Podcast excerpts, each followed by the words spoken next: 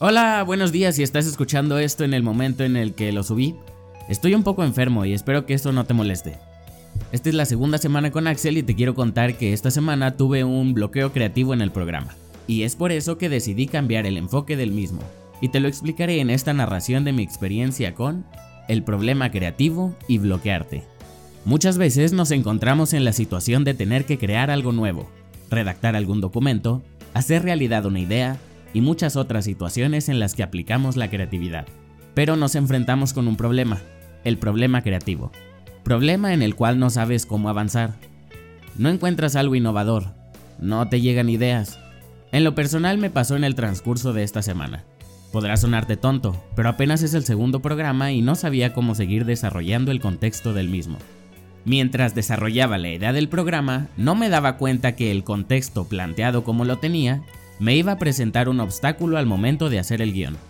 Me di cuenta que la idea de sacarle jugo a las notas de cada día de la semana iba a ser muy difícil, ya que cada nota no daba para más de 3 minutos comentándola, lo que hizo que al momento de sentarme a escribir el guion me bloqueara por completo. Entendiendo que no iba a poder avanzar, decidí buscar maneras de evitar el bloqueo creativo. Encontré que Mike Brown, experto en creatividad y estrategias de innovación, dijo que hay que hacerse cargo de las necesidades básicas de la vida y luego retomar tus esfuerzos creativos, ya que tener ideas requiere de toda tu atención, y tener sueño, hambre o ganas de ir al baño no lo va a hacer más fácil. Por lo que me despejé un poco, comí, vi redes sociales, salí un poco y regresé a sentarme a escribir el guion, pero seguía bloqueado. Después vi que es necesario saber el porqué del bloqueo, así que analicé toda la idea del programa y me percaté que no había notas suficientemente relevantes para que fueran comentadas en el podcast.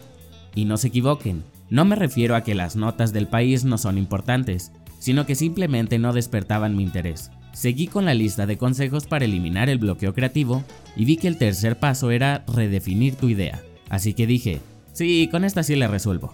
Y fue así, porque una vez eliminada la idea de las notas para hacer esto como un noticiero, todo se vio más claro decidí contarles experiencias semanales que me hayan pasado, siempre intentando dejarles un poco de enseñanza. No soy nadie ultra serio, ni consejero de la vida, ni nada parecido. Simplemente les quiero contar lo que me pasó y cómo es que resolví esa situación. Fue así como salí de mi pequeño problema creativo, sin necesitar el resto de los puntos. Pero igual te los voy a decir por si los necesitas. El primero es que te hagas cargo de las necesidades básicas. No intentes innovar o elaborar una idea suficientemente buena si tienes sueño, o ganas de ir al baño, o cosas por el estilo. Es obvio que no va a resultar. El segundo, llega al porqué del bloqueo. Si no tienes un problema, pues no tendrás nada que solucionar. Por lo que la recomendación es que busques esa razón de tu bloqueo. Quizá es que la idea no estaba completa desde el principio, que dejaste algún hueco en ella, que simplemente no sabes qué más crear, etc. Pueden ser un millón de cosas, pero sabiendo cuál es, sabrás buscar la manera de cómo solucionarla. Lo que nos lleva al tercer punto, redefinir la idea. Una vez teniendo el motivo del bloqueo, vuelve a ser la idea, pero ahora sin incluirlo. Evadiendo el bloqueo, las ideas van a seguir saliendo de tu cabeza, a menos que te vuelvas a bloquear, ¿verdad? En ese caso, pues vuelves a aplicar los puntos. El cuarto paso es salir al aire libre e inspirarte. No hay nada mejor que un poco de aire fresco y tranquilidad. No sé si les pase muy seguido, pero hay veces en las que entras en un daydream. Un daydream es cuando te quedas viendo a la nada pero pensando en todo. Bueno, a mí me pasa a cada ratito, y me sirve mucho para darle el tiempo necesario a las situaciones en las que tengo que pensar y en el caso de un bloqueo creativo puede ayudar bastante. El quinto paso es proponer muchas soluciones. El ilustrador Mark Jones sugiere apagar el perfeccionismo y escribir absolutamente todas las ideas que tengamos. Una lluvia de ideas te puede ayudar a encontrar la que necesites para salir de tu bloqueo. El último es el sexto, anotar tus inspiraciones. Esta es una forma muy útil para no dejar pasar pequeños pensamientos, que te pueden ser útiles para darle forma a la idea. Y en conclusión, lo que yo te recomiendo es hacer notas en una aplicación que se llama Evernote o en la aplicación de tu celular. El chiste es que no se te pasen las ideas. Y en conclusión, estos son los 6 puntos que te pueden ayudar en un bloqueo creativo. Siempre son difíciles, pero quizá ahora no lo sean tanto. Pasando a otro tema y considerando que cambió el enfoque del programa, me gustaría hablarte de mi experiencia al entrar a la universidad. Porque vi que hay muchos problemas, de los que prácticamente nadie te habla, y depende mucho la carrera en la que quieras estudiar, pero esta es mi experiencia. Empezando por las dudas principales, una de ellas es, ¿qué voy a estudiar? Quizá es la más difícil de todas, porque es en lo que enfocarás cuatro años y medio de tu vida, la mayor parte de las veces, porque casi todas las carreras son de ocho semestres y el noveno de prácticas. En una plática con mi mamá, dijo que desde su punto de vista hay varias razones por las que eliges una carrera. Por vocación, por conveniencia, por obligación o simplemente por no dejar de estudiar. Y elegir una de las negativas puede resultar en un gasto de tiempo y dinero innecesario. Innecesario porque no le vas a sacar provecho, o no vas a aprender nada del ámbito del que sea la carrera, y te terminará saliendo. Y respecto a esto, mi mamá también dijo, ¿y si te equivocas? ¿Por qué no te dejas de preocupar y dejas que sea la escuela de la vida? Si tu más viable elección es tomar un semestre o un año sabático, pues bien, hazlo, pero no tomes ese tiempo para estar acostado, ver Netflix y comer, porque no funciona así. A las dos semanas te vas a aburrir y te vas a dar cuenta que necesitas hacer algo con tu vida.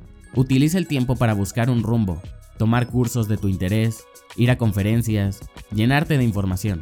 Haz que ese tiempo no sea en vano. Si la frase que te mueve a no estudiar es, es que no hay ninguna carrera que me guste, bueno, entonces busca lo que te gusta en otro lado, y ya después te preocupas por un título universitario. Quizá en ese semestre o año te des cuenta que el desarrollo de tu habilidad o actividad que te gusta hacer se puede potenciar con alguna carrera universitaria, y es ahí donde entrarías. Otro punto importante que te puede servir es mi experiencia. Mi carrera es una licenciatura en Mercadotecnia, por lo que si estudias una ingeniería u otra carrera más difícil, entre comillas, porque todo depende de la capacidad de cada quien, pues la experiencia resultará diferente. Te cuento que al principio todo se veía fácil.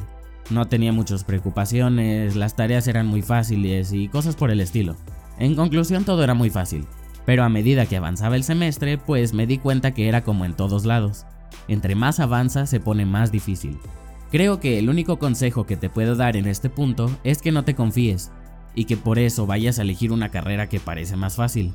Entres a la carrera que entres, igual tendrás materias difíciles y maestros que les encanta poner tareas, por lo que te recomiendo no tomar la decisión de carrera en base a comentarios de personas que digan, eh, hombre, está bien fácil, Siempre vas a llegar a un punto en el que se te junten las tareas, proyectos y exámenes. Y es normal estresarse, pero es aquí donde aplico un tweet que dice, si el problema tiene solución, ¿para qué preocuparse? Y si no tiene solución, ¿para qué preocuparse? Y tiene bastante razón, porque imagina que estás en la situación de tener tres tareas y dos proyectos en un fin de semana. Estás hablando de aproximadamente 59 horas. Suponiendo que sales a la 1 pm, te sobran 11 horas de ese día más las 48 del sábado y del domingo, y dices no tener tiempo, pues estás muy equivocado.